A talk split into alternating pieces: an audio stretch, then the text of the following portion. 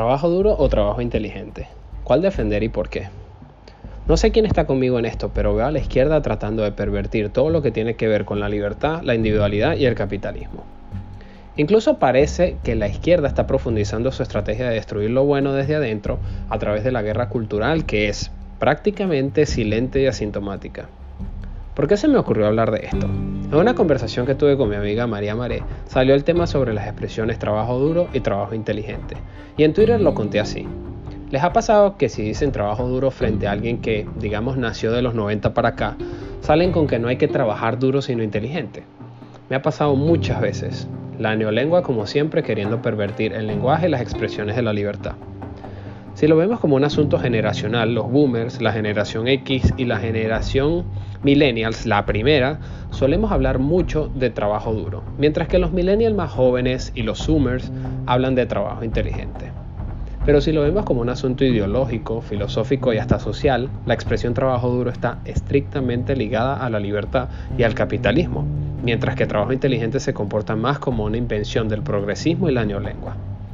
Trabajo duro es una expresión que los estadounidenses usan mucho y que además está estrictamente ligada al capitalismo. Trabajar duro es la base para la creación de la riqueza. No significa que vas a dar la tierra con las manos pudiendo hacerlo con máquinas.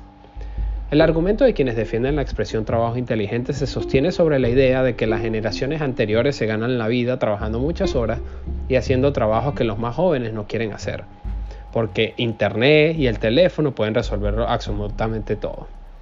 Mientras tanto, quienes hablan de trabajo duro están más alineados con la idea de poner toda tu fuerza, energía, talento y tiempo para producir más de lo que tú mismo crees que puedes.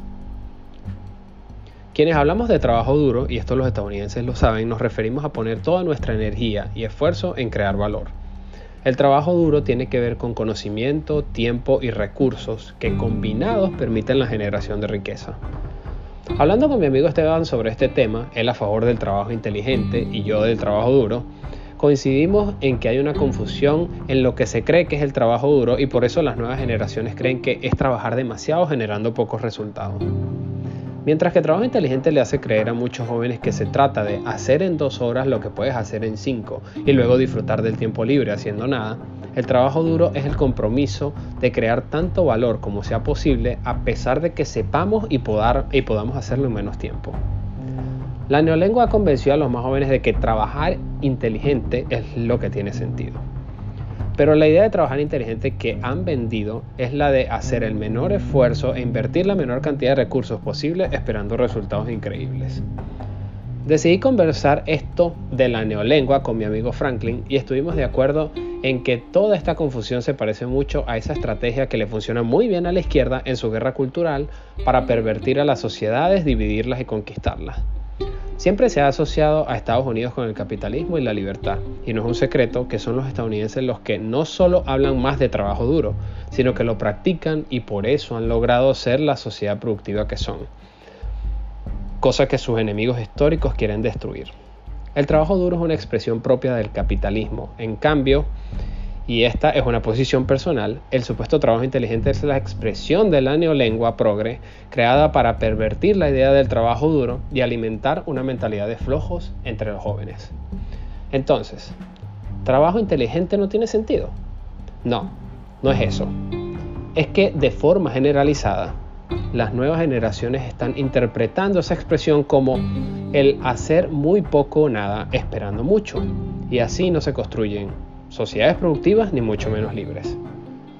Conocer formas de hacer las cosas en menos tiempo, de mejor manera, con menor esfuerzo y más resultados es algo que quien trabaja duro aprovecha para hacer más, no para sentarse a no hacer nada y dejar que todo llegue de la nada. Cierro con esto. Trabajo duro no es más que el compromiso individual de invertir toda tu energía, talento y tiempo en eso en lo que te quieres ganar la vida, ganando más de lo que estás invirtiendo. El trabajo duro no es hacer cosas absurdas o invertir tiempo innecesario.